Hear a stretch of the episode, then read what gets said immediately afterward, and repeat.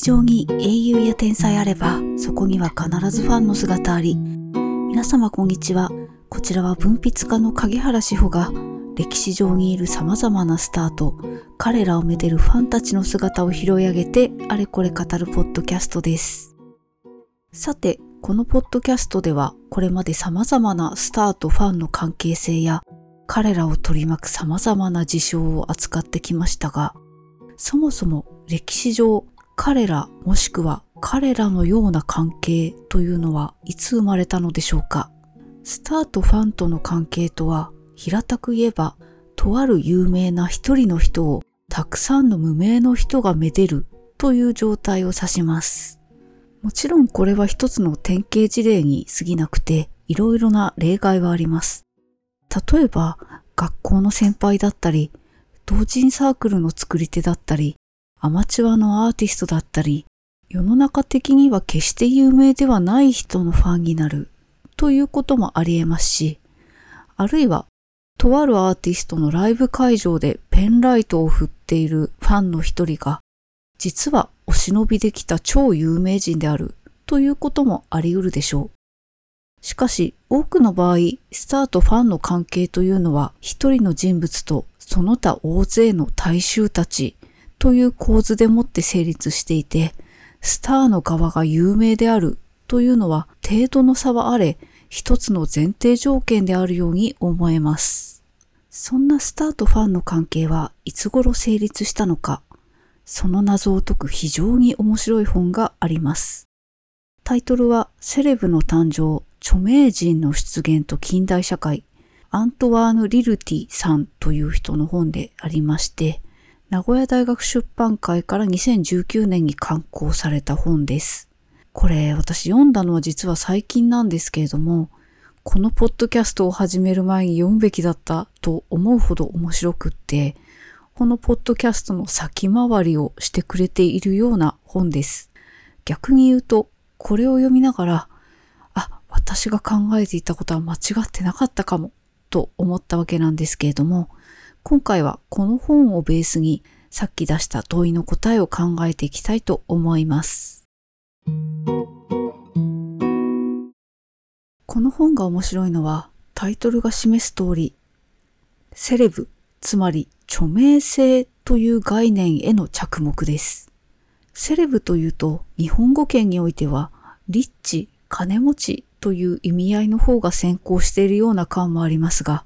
元々の意味はそうではなくて、単に著名、有名という意味です。現代社会には数多くの有名人が存在しています。そして、ここが著者リルティの最高に面白い見解だと思うんですけれども、ある人が有名であるということは、イコールその人が優れている、秀でているということを意味しません。著名性という概念はしばしば栄光とか評判というものと混同されてしまいます。栄光というのは、例えば世の中全般に広く影響を及ぼすレベルの英雄とか聖人、つまり偉人に対して社会が与える評価です。評判とはもう少し規模の小さい例えば特定のコミュニティであの人はいい人だねと言われるとか、あるいはとある町のお医者さんが親切で腕が立つとか、そういった評価のことを指します。しかし、著名性というのは必ずしもこうした栄光や評判の結果として現れるものではありません。極端なことを言えば、犯罪を犯したゆえに著名になるということはあり得ますし、また、スポーツ選手やピアニストや職人のような特殊技能を持つ人であっても、その人の能力が優れていればいるほど著名になるというわけでもありません。著名人というものは、英雄、紳士、芸術家などのような、それまで知られたいかなる存在にも還元できない存在である、というふうに著者は述べています。つまり、ある人物について、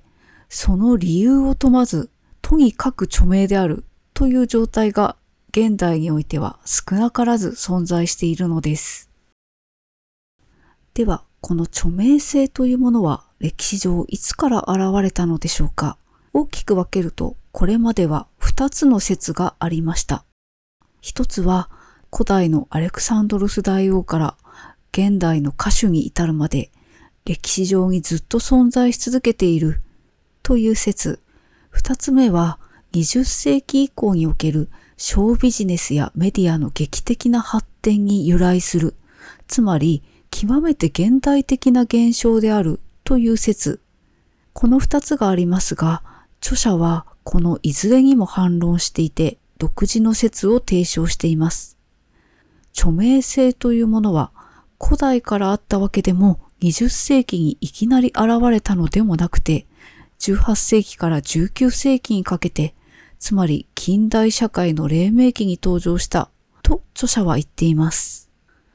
この市民社会の幕開けの時代においては公衆というものが世の中に出現して皆こぞって同じ本を読み同じ新聞を読み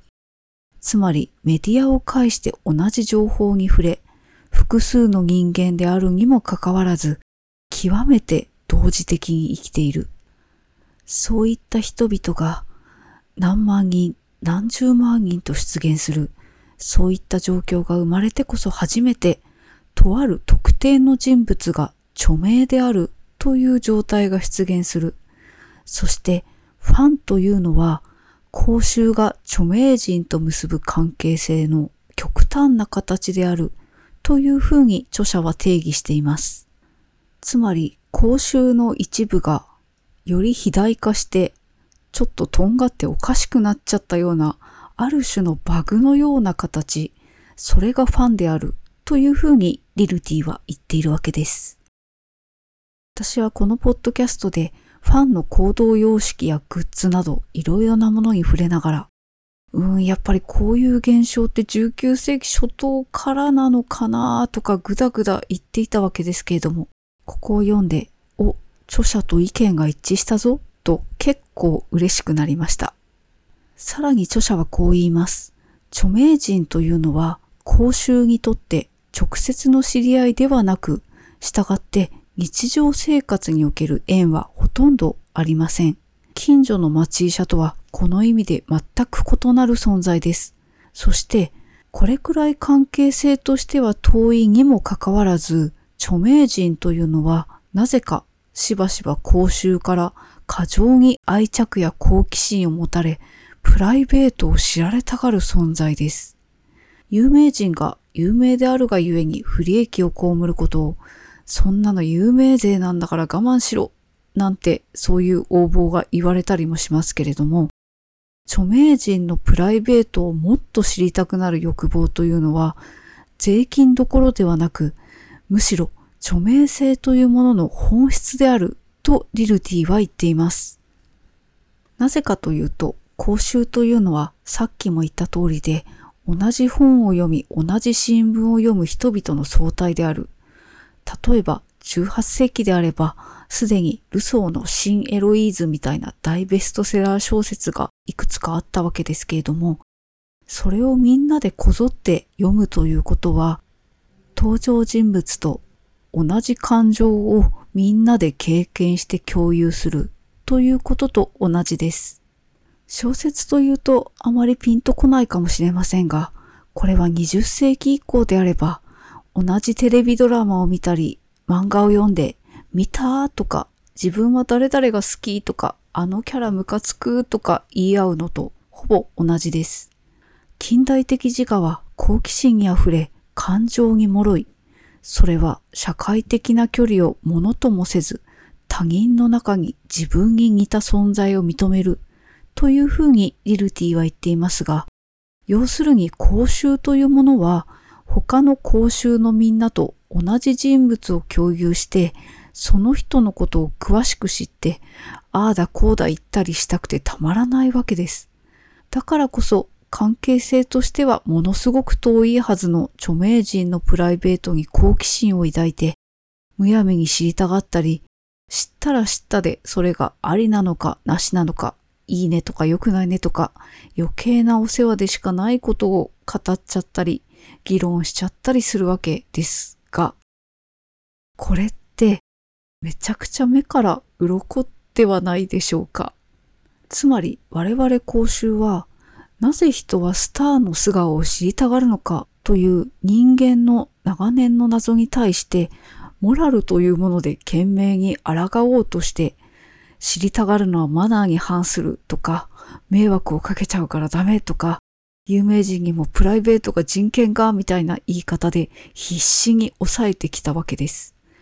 でもそれは単に欲望のコントロールの手法であって謎に対する本質的な回答ではありませんでした。私が個人的に長年疑問だったのは、そうですね。仮にその有名人の熱狂的なファンだったりしたら、まあ、プライベートを知りたがるっていうのもわかるんですけれども、別に対して好きでもない。むしろ自分にとっては著名人の一人でしかない程度の芸能人の何でもないようなプライベートな出来事。例えばまあ、その特に不倫とかそういうわけでもない普通の交際発覚とか結婚みたいな、そういうものにもなぜか時として、えと思ってしまう。この、えというのは単なる驚きというよりも、こう自分の心のざわめきの発露として、えって言ってしまう。この、えっって何を？っていう話で、実は意識してなかったけど、自分あの人のファンだったのかな？いや別にそういうわけでもないけど、なぜかすごく心がざわめいちゃった。何これ？みたいなのって皆さんは経験がないでしょうか？私は正直あって、なんでこういうことが自分に生じるのかよくわからなかったんですけれども、この著者のリルティはここである種仮説としての答えを出しています。曰く、公衆の好奇心というのは著名性の本質的なものである。まあ、つまり言ってしまえば、私が公衆の一人で相手が著名人である以上は、もうなんか知りたくなっちゃうのは自然の摂理に近いものである。つまり、しゃあないということになっちゃうわけですね。で、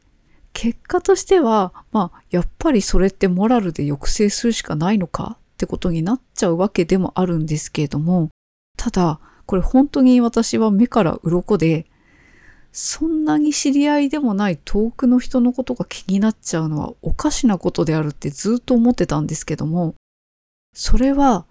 もうその著名人と公衆という関係性自体がもうそういうもうものだから、そういう仕組みだから、そうなるのが普通なんだっていうふうに言われると、あ、そうなんだっていうふうに、まあ、腑にも落ちたし、めちゃくちゃ衝撃を受けた次第であります。皆様はどのようにお感じになったでしょうか？えとにかくこの本面白すぎて今日お話しした部分って実はほんの序章の部分でありましてで本編ももちろんすごく面白い話が続くのでいくつかピックアップしたいなというふうに思っているんですけれども次回は公衆の好奇心が引き起こすスキャンダルの話を18世紀の具体的な事例でもって取り上げたいなと思っております。では今日はここまで。また次回お聴きください。